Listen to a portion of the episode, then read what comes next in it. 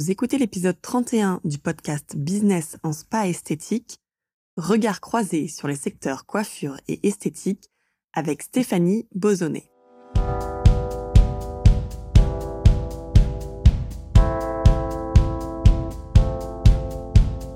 Bonjour et bienvenue.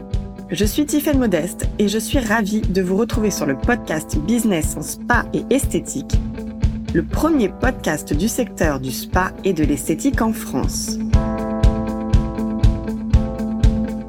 À chaque épisode, je vous propose de découvrir les meilleures astuces que j'ai mises en place au cours de ma carrière et qui m'ont permis d'atteindre le million d'euros de chiffre d'affaires dans mon spa, les outils que je partage avec nos clientes et leurs histoires de réussite, et les témoignages des grands acteurs de notre secteur.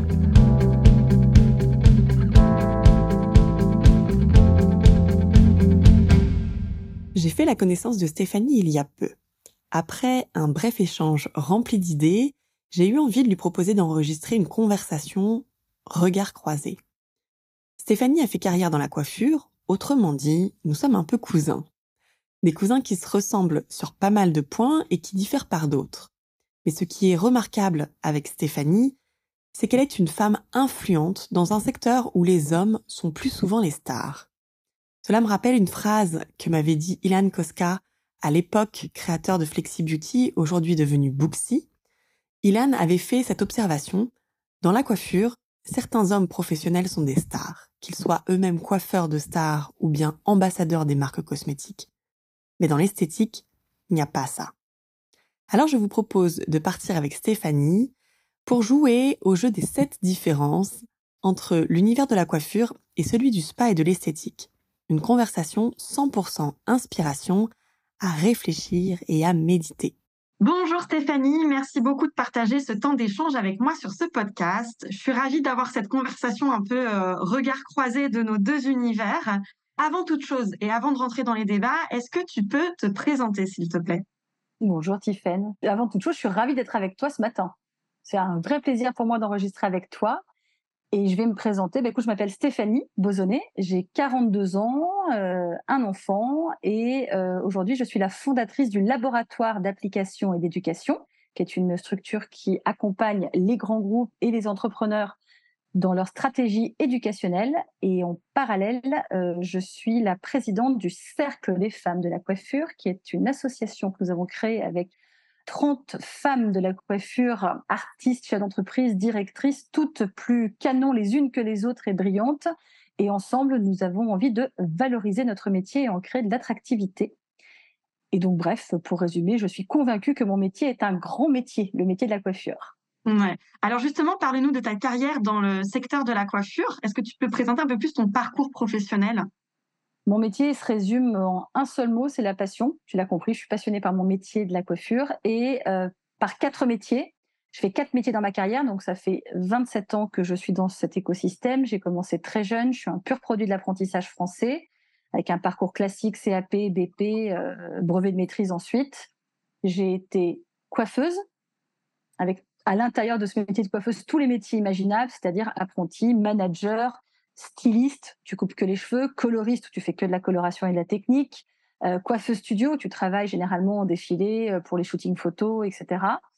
Ça, c'est pour mon métier de coiffeuse. Ensuite, j'ai eu un deuxième métier, c'est celui de professeur de coiffure.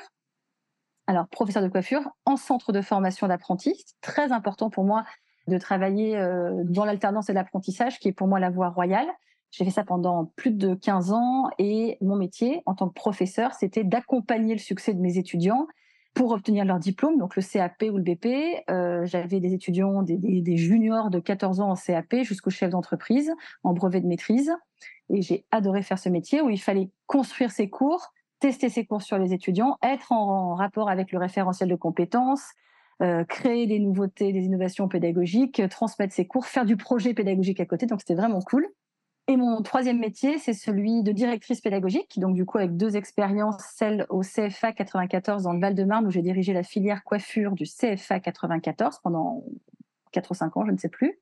Super expérience avec une équipe incroyable. Et ma deuxième expérience, ça a été celle de directrice pédagogique de Real Campus Bay L'Oréal, la nouvelle école de coiffure de L'Oréal, où ma mission a été de créer le bachelor coiffure et entrepreneuriat, titre reconnu au RNCP, et puis de créer toute la, carcasse pédagogique et éducationnelle de cette école. Donc c'était un très très beau, euh, très très beau challenge.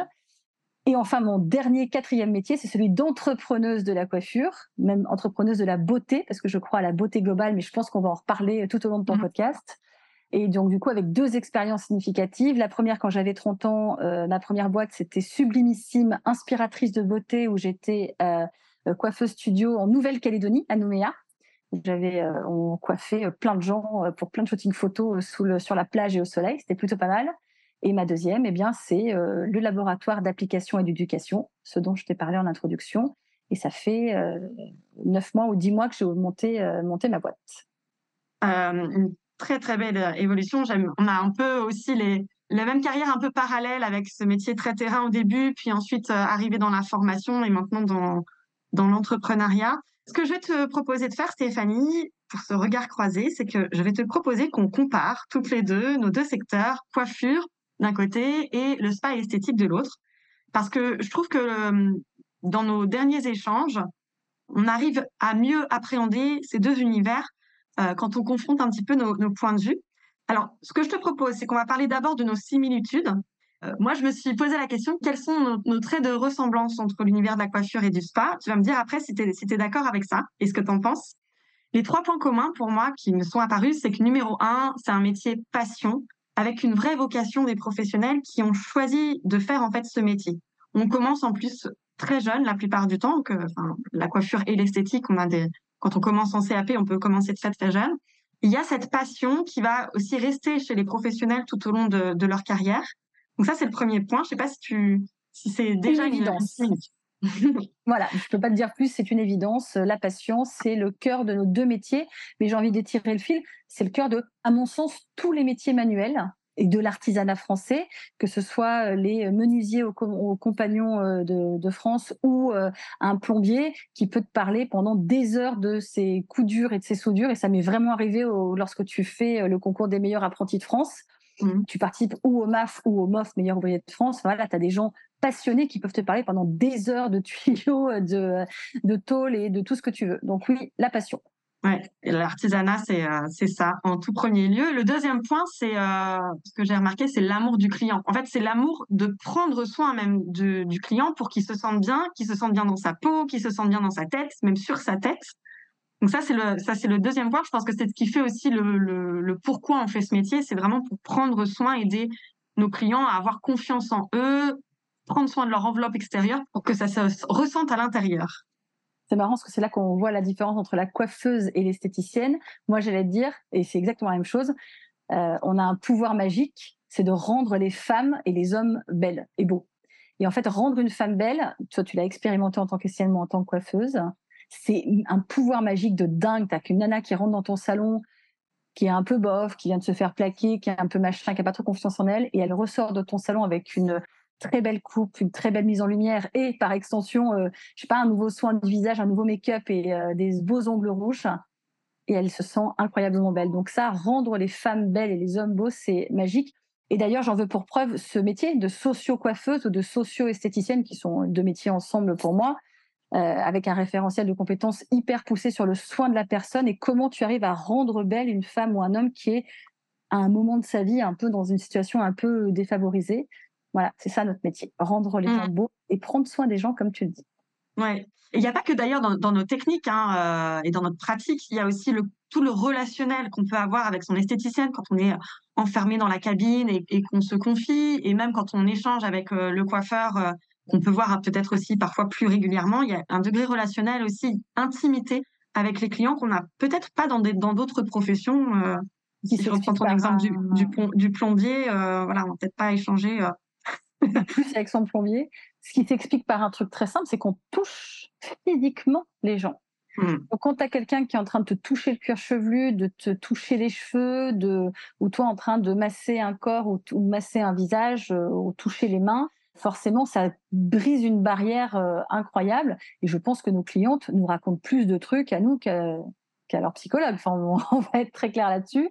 Et je pense qu'on en sait beaucoup sur nos clientes. C'est un mmh. vrai moment d'intimité. dans lequel il faut pas, faut pas se tromper, parce que du coup, effectivement, il y a quand même beaucoup de femmes qui se sentent aussi plus prêtes à se, se, se, ouais, se, se prendre la parole avec toi et puis aussi un autre moment, c'est que aussi cette femme-là, le cheveu mouillé ou, euh, ou en slip sur ton sur ta sur ton banc de, de massage, euh, forcément, bah, ça crée une intimité aussi euh, qui fait que plus de vulnérabilité, mmh. qui peut faire que la cliente s'épanche plus sur elle. Mmh. Absolument. Le troisième point commun que j'ai remarqué, c'est la formation. Je trouve qu'on est deux secteurs qui sont ultra dynamiques d'un point de vue formation les professionnels, que ce soit dans, le secteur de la coiffure ou dans, le secteur de l'esthétique, se forment en général, on va dire quoi, une fois par an, je crois, un minimum, que ce soit soit en technique, soit en gestion, soit en vente. Je ne sais pas si c'est la même fréquence de ton côté euh, au niveau de la coiffure, mais on a cette chance d'avoir une appétence pour le, fait de grandir tout au long de sa carrière et de se former en continu dans nos métiers. Mais est-ce que tu ne crois pas que justement cette formation, elle vient du fait qu'il y a énormément de coiffeurs et de maisons de produits et de, de marques qui proposent des formations aussi de qualité, contrairement peut-être à d'autres. Euh, reprenons l'exemple de la plomberie, je suis pas sûre que les, les, vendeurs de matériaux proposent beaucoup de formations euh, en plomberie ou en chauffagerie. Je donne un exemple comme ça. Mais en tout cas, effectivement, en tout cas, moi, en coiffure, je me sens euh, énormément accompagnée par toutes les marques de l'écosystème coiffure qui proposent des formations, d'abord, un, gratuites, déjà, pour découvrir les produits, pour passer un très bon moment, euh, pour aller un petit peu plus loin dans sa montée en compétences, des formations pures techniques, évidemment, et des formations euh, business. Pas tant que ça quand même, pour nous le, pôle business, c'est un vrai pôle à, développer hein, dans, dans, nos formations. Et puis de plus en plus de formations de RSE, de d'éco-responsabilité, de digital. Donc ça, je les vois fleurir de plus en plus. Donc ça, c'est le premier point. Et puis le deuxième point, évidemment, on a la chance je sais pas si c'est une chance, mais je peux le développer si tu veux. On a la chance d'habiter en France et donc d'avoir le, CPF. Et donc, du coup, il y a quand même de nombreuses formations. Enfin, si tu veux te former gratuitement, tu as la chance de pouvoir te former gratuitement euh, de partout euh, dans, dans les métiers de la coiffure. Alors, je te développe pourquoi je te dis on a la chance ou pas la chance. Moi, je crois très fortement au fait que ce qui est gratuit n'a pas de valeur et je ne crois pas à la formation gratuite. Je pense que quand il n'y a pas un geste, un acte qui fait que tu t'engages financièrement, euh, bah, il se passe ce que je vois très souvent dans les formations. Euh, le mec part à 14h30 parce qu'il a rendez-vous chez le médecin, euh, ne vient pas, se présente pas, est sur son téléphone. C'est gratuit, donc ça n'a pas de valeur. Donc moi, je prône la formation plus qualitative, ultra qualitative, ultra experte, ultra pointue et chère, et avec un vrai investissement de la part de la personne qui veut être mmh. formée. Mmh. je rejoins absolument, ouais, je rejoins absolument ton point parce qu'en tant qu'effectivement organisme de formation, on voit vraiment la différence quand on a euh, des profils qui investissent sur leur formation, qui investissent sur leurs compétences, et du coup, il y a un sérieux, il y a un engagement, il y a une rigueur, il y a aussi beaucoup plus de résultats à la sortie, parce qu'il y a eu plus de travail, qu'effectivement, quand on, la formation est gratuite, elle est prise en charge, euh, l'investissement est un peu différent. Mais peut-être c'est un, peut-être on arrivera à profiter des deux euh, de ce système de se dire bah c'est une vraie chance si je peux avoir un peu de, des financements mais mais mon engagement en tant que en tant que participant à une formation, il, peut être aussi euh, intéressant pour éviter de faire de la, formation une, consommation ou une surconsommation, mais vraiment choisir ces formations dont on a besoin et qui vont vraiment nous aider dans nos métiers au quotidien. Il y a un, deuxième point, euh, juste par rapport à la formation, où tu disais qu'effectivement en France, on a des formations qui sont très qualitatives. Et ça me fait penser, euh, cette semaine, on a eu une cliente, une nouvelle cliente qui nous regarde depuis le Canada et qui nous a dit, pourtant qui est pour le coup dans le secteur esthétique, ils sont, sont plutôt euh, bien calés et plutôt avant-gardistes, et qui nous a contacté parce qu'elle nous a dit, voilà, euh, je voulais une formation faite par des Français parce que euh, la qualité de, la formation et la réputation de, la France dans le secteur de la beauté, elle est, elle est toujours d'actualité et, je trouve que c'est aussi une belle reconnaissance sur notre pays et c'est un savoir-faire qu'on a raison de promouvoir en fait parce qu'elle est vraiment reconnue à l'international. Là, tu soulignes deux choses, c'est que d'abord, un, euh, comme à l'étranger, dans n'importe quel pays du monde, chaque formation, tu dois le sortir de ta poche et tu dois économiser pour faire cette formation-là. Ben, la formation est ultra valorisée. Moi, je voyage beaucoup, euh, notamment au Brésil, par exemple. Tu vois, au Brésil, une formation en coiffure, c'est vraiment un truc. Il faut, économiser rond par rond pour te payer la formation. Donc, quand tu y vas, tu vas vraiment en avant, quoi. Tu vois, pour vraiment apprendre des choses. Et effectivement, notre savoir-faire français s'exporte terriblement bien à l'étranger. Et encore une fois, je le vois quand je suis à l'étranger. Euh, il n'y a pas une fois sans qu'on me demande de de faire une mini masterclass vite fait, clac clac, tu vois. Mais vraiment, les gens sont, sont très très avides d'apprendre de, de la coiffure française. Mmh. C'est toujours ce que je dis, hein, c'est que c'est très étrange, c'est que notre métier, mais je pense que tu vas me rejoindre sur l'esthétique, notre métier en France est un métier bof, et notre métier à l'étranger, tu es une rockstar. Ça a toujours été très rigolo pour moi qui voyage beaucoup. C'est exactement. Complètement. Euh, donc ça, c'est ces trois, trois points communs. Et maintenant, dans les coulisses, je suis assez curieuse parce que dans les coulisses, je sais comment ça se passe du, du point de vue pas esthétique parce que c'est mon métier aujourd'hui. Et comment ça se passe chez toi et notamment sur ces deux points? Le premier point, c'est quelle est la relation que les coiffeurs entretiennent avec les marques? Est-ce que tu peux nous raconter comment ça se passe pour les professionnels de la coiffure avec leurs marques partenaires Quelle place en fait les marques occupent dans votre univers? Alors, pour bien répondre à la question, je vais te faire peut-être un tour des marques que nous avons dans notre métier. Donc, avec euh, ben, les, quatre principales, euh, tu vois, les, les quatre grandes principales qu'on a, c'est-à-dire L'Oréal, Vela, Schwarzkopf et Eugène Perma. Eugène Perma, marque 100% française. Schwarzkopf et Vela, marque allemande. L'Oréal, marque euh, française. Et chez L'Oréal, pour ceux qui ne le savent pas, L'entité L'Oréal, c'est quatre grandes divisions, grand public, luxe, euh, cosmétique active et la division des produits professionnels. Et dans la DPP, la division des produits professionnels, tu retrouves les marques qui appartiennent à L'Oréal pour les professionnels, c'est-à-dire L'Oréal professionnel, qui n'a, je le précise, rien à voir avec L'Oréal Paris, qui est vendu en grande surface. Ce sont deux marques différentes. Donc LP, L'Oréal professionnel, Kerastase, Redken, Matrix, qui est une marque américaine, par exemple, et encore d'autres.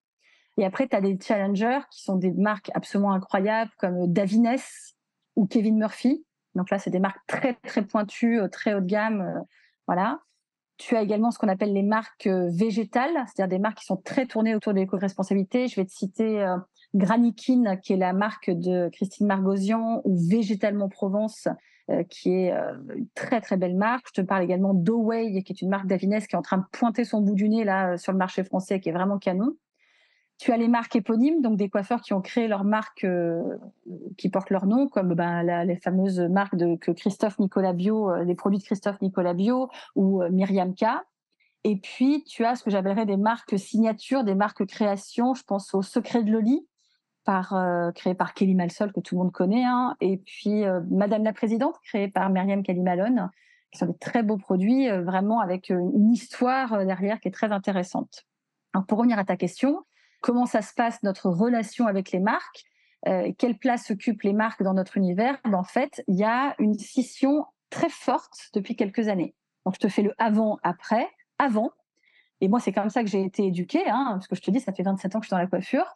Moi, je suis un pur produit Schwarzkopf, par exemple. Donc, j'ai été élevée, biberonnée à Schwarzkopf.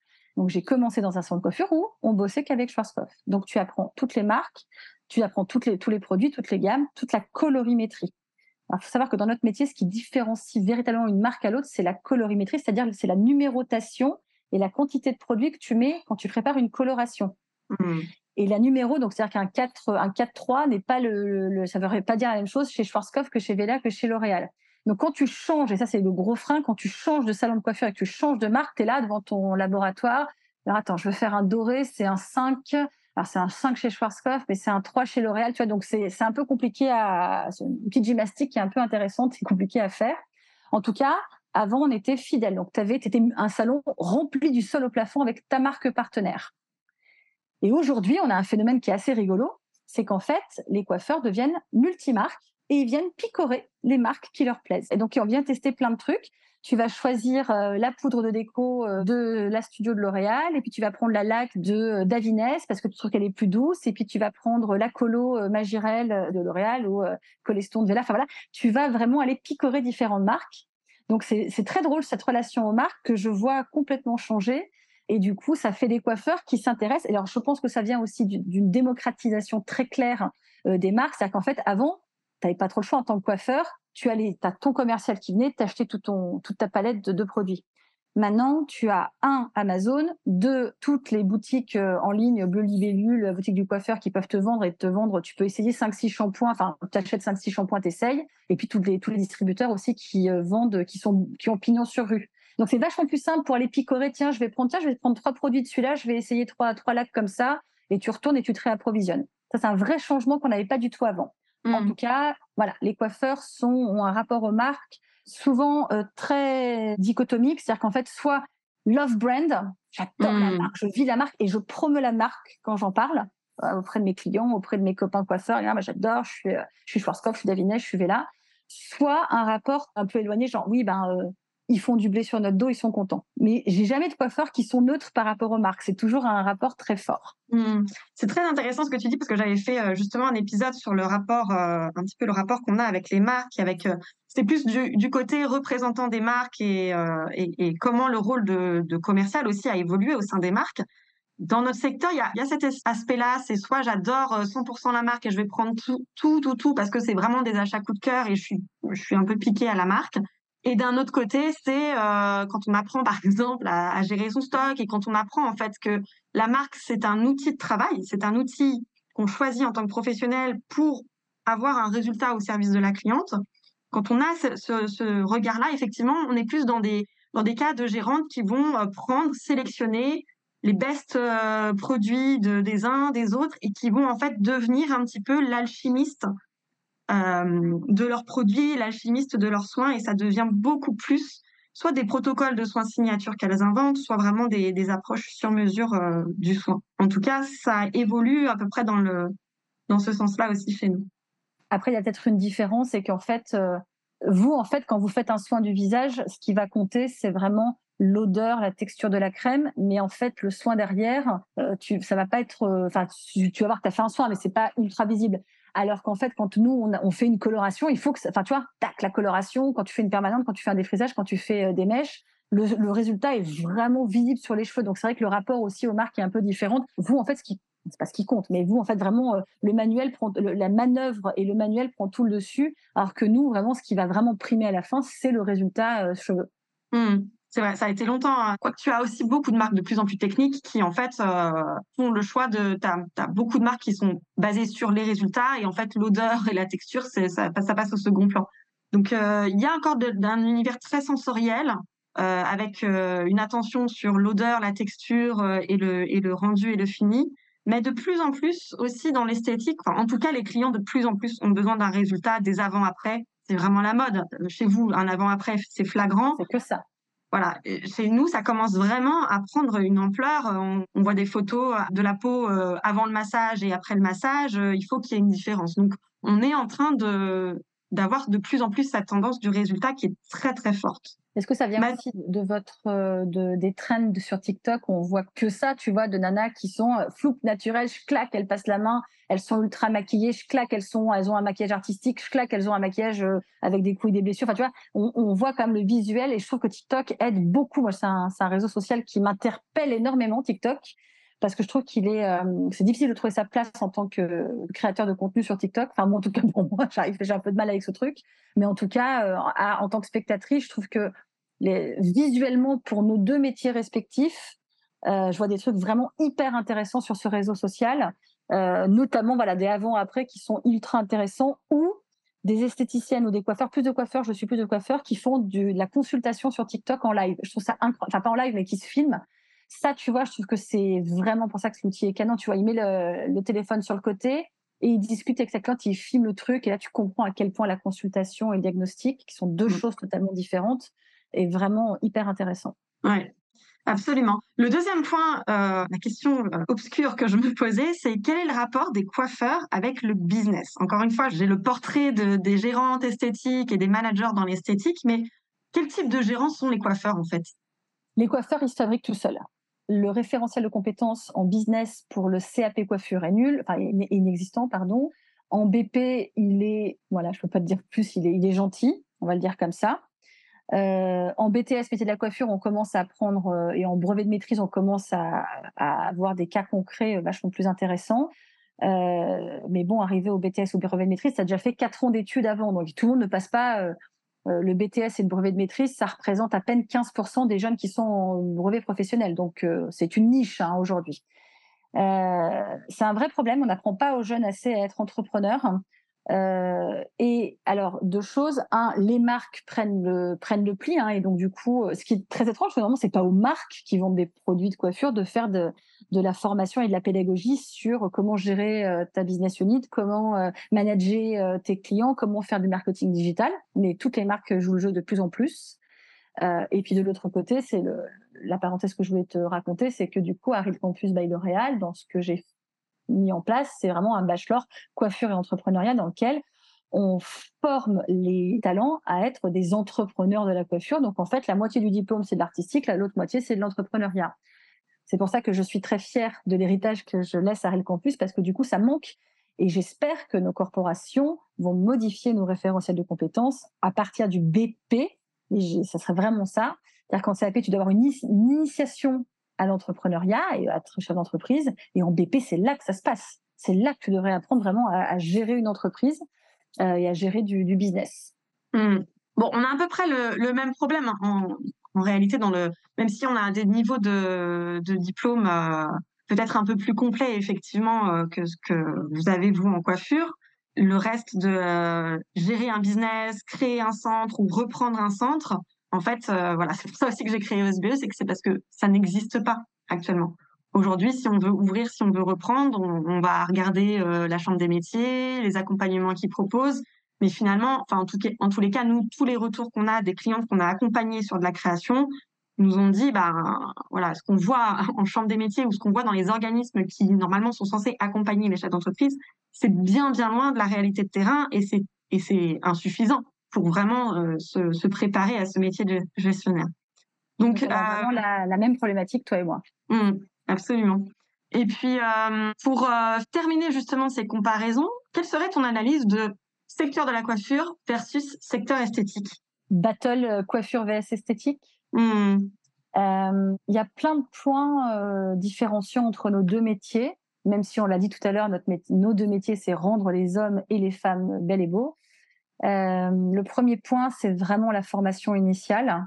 Euh, vous avez des référentiels de compétences beaucoup plus poussés euh, que les nôtres et vous avez des parcours upskillants bien plus poussés également en esthétique.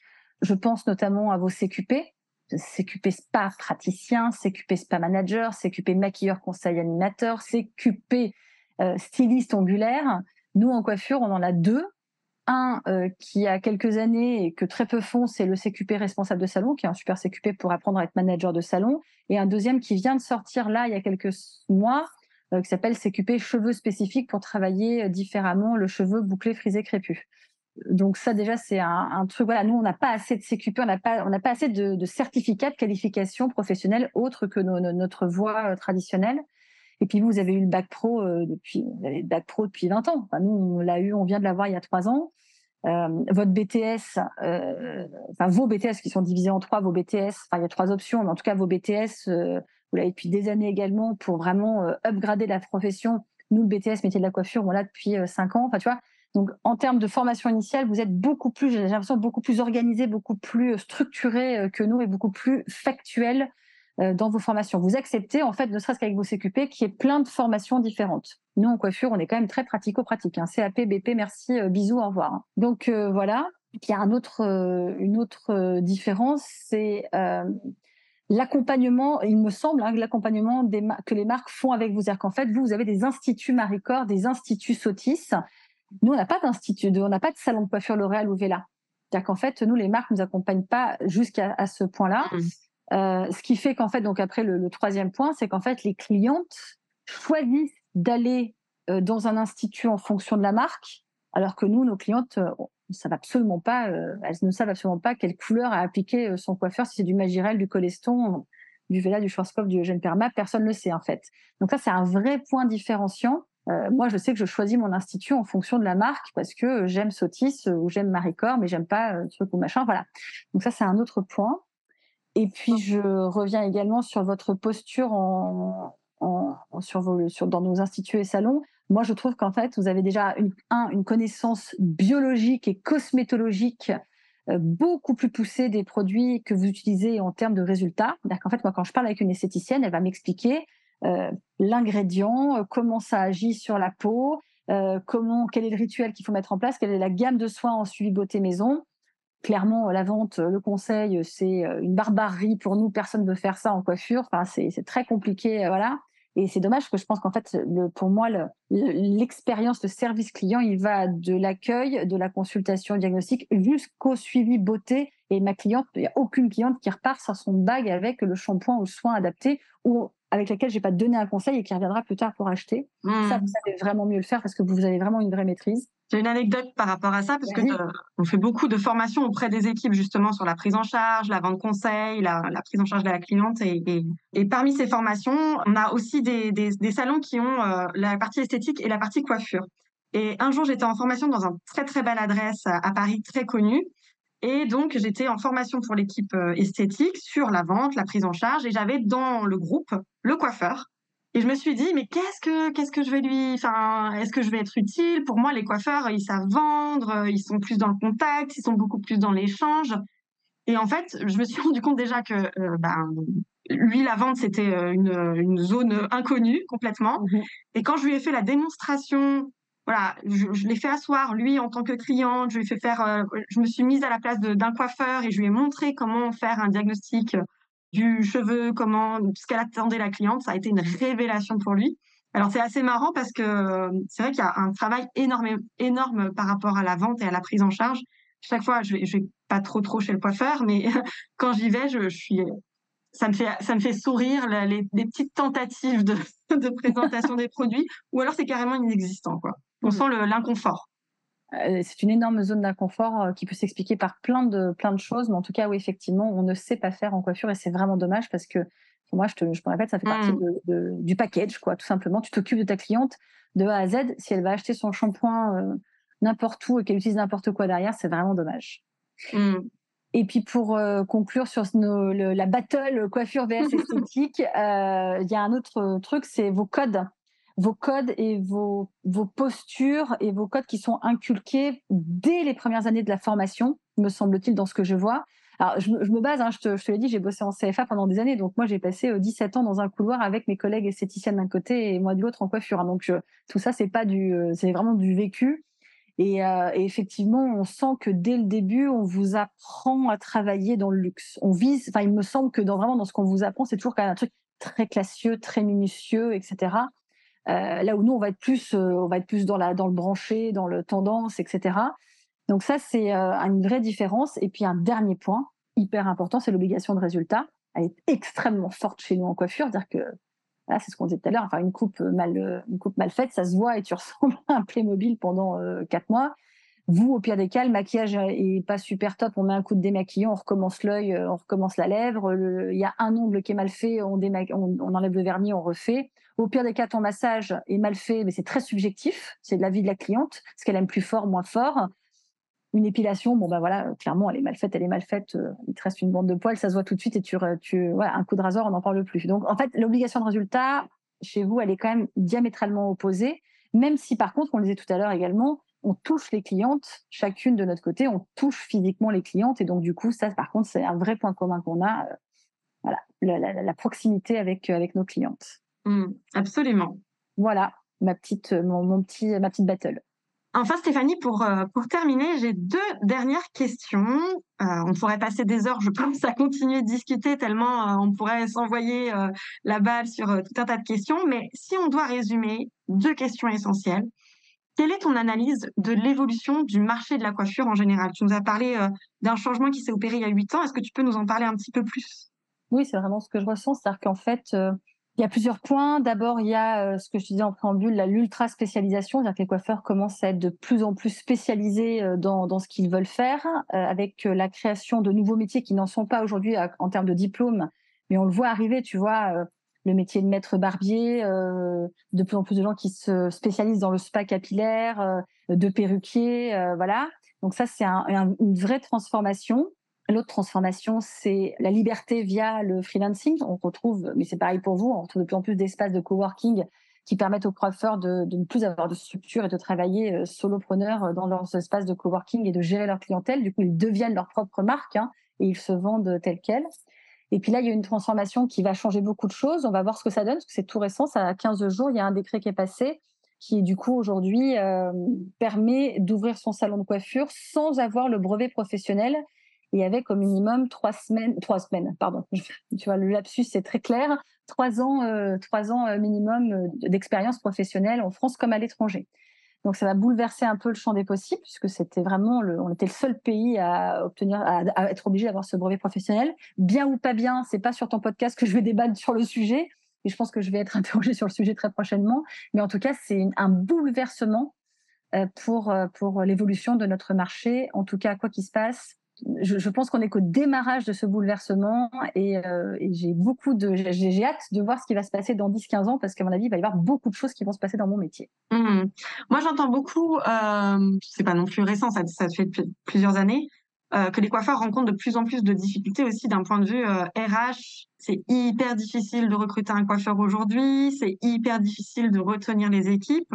Euh, ça c'est aussi une réalité qui, qui continue à, à se creuser il n'y a pas une journée sans que quelqu'un m'appelle pour me dire est-ce que tu as quelqu'un sous la main, euh, je cherche quelqu'un, je n'arrive pas à retenir mes collaborateurs, etc. Alors le problème de, du turnover et les problèmes RH en coiffure, on pourrait en faire un podcast entier euh, juste là-dessus. Moi, ce que je peux te dire, c'est qu'il faut qu'on s'entende.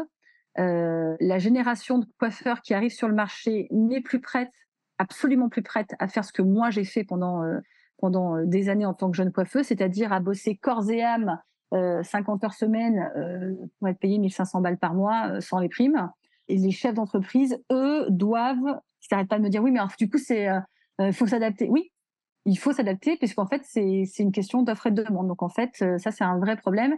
Aujourd'hui, les gens qui travaillent dans n'importe quel secteur métier, mais dans nos métiers de la beauté encore plus, ils veulent une raison valable de se lever le matin. Ils veulent très bien gagner leur vie. Ils ne veulent pas être esclaves esclaves de leur travail. Ils veulent travailler pour une entreprise qui a des valeurs. Et c'est pour ça que je passe mon temps à dire aux chefs d'entreprise, clarifiez votre entreprise, clarifiez les valeurs de votre entreprise, ce que vous y faites, comment vous voyez les choses, comment vous interprétez les choses, et du coup, vous aurez en face les bons profils de coiffeurs qui vont venir travailler chez vous. Si c'est pas clair, les coiffeurs viendront pas. Donc voilà, ça c'est un peu, mais c'est vrai que tu as raison, en RH, c'est euh, c'est très compliqué en ce moment. Et c'est pour ça mmh. qu'avec les les espaces de coworking qui s'ouvrent, euh, on a de plus en plus de, coiffeurs qui partent et qui choisissent d'être solo et de travailler pour eux. C'est ça. Tout, on revient toujours de toute façon à la structure du business. On en revient à voilà, on n'apprend pas à être gérant euh, d'une boîte, on n'apprend pas à être manager en tout cas dans notre formation euh, en école. Et ça, à un moment donné, si on se retrouve dans cette posture de gérant, de manager, et eh ben en fait, il faut apprendre à le faire et il faut à, apprendre à, structurer son entreprise et à, faire grandir son leadership. Dernière question. Quelle est ta vision de l'artisanat, de la beauté et du bien-être pour demain? À quoi est-ce que toi, tu aspires en tant que professionnel? À une synergie réelle pour et entre nos deux métiers euh, pour parler euh, de beauté globale, quoi, euh, comme le font déjà de très, très, très nombreux pays où tu rentres pas dans un salon sans que tu sois prise en charge dans, dans ta globalité. Et puis, j'aimerais moi, ce que j'aspire, c'est aussi un nouveau euh, regard sur nos métiers respectifs, euh, ben, à l'instar des métiers de la couture. Tu vois, on parle de haute couture. Quand est-ce qu'on va parler de la haute esthétique et de la haute coiffure, tu vois? Euh, Quand est-ce qu'on va va valoriser notre métier comme un métier d'artiste pour et du bien-être? Et ça, ça passe par l'excellence, par l'expertise, par aussi revaloriser notre tarification on doit mmh. tous facturer plus cher et habituer à nos clients de, à payer cher notre service. Mmh. Et si tu fais payer cher, il faut que tu sois aussi une esthéticienne ou une coiffeuse incroyable qui fait vivre une expérience client de dingue à tes clients. Ça, ça s'apprend aussi. Oui, absolument. Je te rejoins. On partage vraiment cette, cette même valeur de, de revaloriser notre métier je te rejoins à 3000% sur le fait que aujourd'hui une cliente qui paye une prestation esthétique ou même une coupe chez le coiffeur ne paye pas suffisamment ce que ça vaut en termes d'investissement, d'énergie, en termes de formation et, d'engagement en fait de la part des équipes. Donc euh, on a, euh, j'espère, une belle mission en tout cas à, faire valoir, refaire valoir nos, métiers euh, qui sont pourtant effectivement starifiés à l'international. Exactement. Merci beaucoup Stéphanie. On arrive à la fin de, notre échange qui était passionnant. J'ai encore euh, plein, plein, plein de questions. Peut-être une occasion de faire un autre sujet ensemble. Hein. Il y a des, petites paillettes qui, qui ont surgi euh, à certains moments. Merci beaucoup pour ton temps. Et puis, euh, je te souhaite une, très belle aventure maintenant dans ta nouvelle vie d'entrepreneur avec ce magnifique cercle des femmes de la coiffure. J'ai adoré cette idée de, de concept. En tout cas, merci à toi, Tiffany. C'était un plaisir d'enregistrer avec toi. Et bravo, je le répète, tout ce que tu fais, parce que c'est vraiment chouette ce que tu fais. Donc, bravo à toi. Merci beaucoup. Encore un grand merci à Stéphanie pour ce temps d'échange et de partage. Je vous invite à la suivre sur ses réseaux, soit sur son compte Instagram, Stéphanie Bouzonnet, ou bien directement depuis sa page LinkedIn. Quant à moi, j'aurai le plaisir de vous retrouver dès la semaine prochaine pour un nouvel épisode. Si vous aimez le podcast Business en Spa et Esthétique et que vous aussi, vous voulez upgrader votre centre, je vous invite à nous retrouver sur le site expertise spa bien-être.fr vous pourrez y retrouver mes articles et ressources gratuites et faire le test en ligne quel parcours de formation est fait pour moi. N'oubliez pas de vous abonner au podcast dans votre plateforme d'écoute et de nous partager votre avis. Cela nous aide énormément. Merci et à la semaine prochaine.